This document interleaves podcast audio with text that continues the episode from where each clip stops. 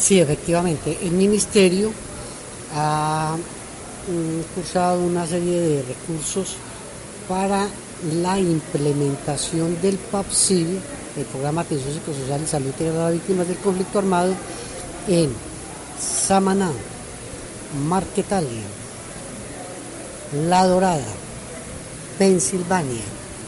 Estamos a la espera de que en los municipios de Norcasia y Victoria, para el año entrante, el departamento logre ser priorizado.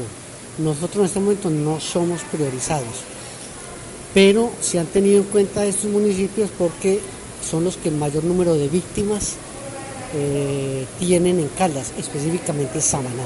Si nosotros, desde la ley 1448-2011, está determinado el SNARIF, que es el Sistema Nacional de todas las instituciones que tienen que ver con la atención, asistencia y reparación a víctimas. Eh, en el día de hoy que estamos con la unidad de víctimas, con la doctora Estefanía, nosotros, la dirección territorial y la unidad, estamos al frente del primer proceso de formación en la mañana. Esto es una manera de articularnos a nivel institucional porque es que los esfuerzos no pueden quedar aislados.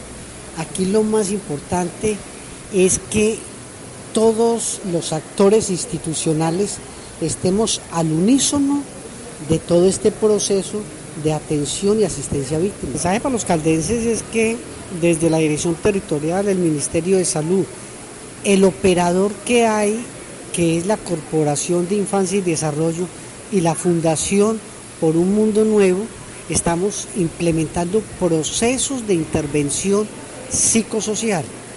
La idea es que podamos llevar esto a los demás municipios para que verdaderamente haya una atención psicosocial a todas las víctimas del departamento.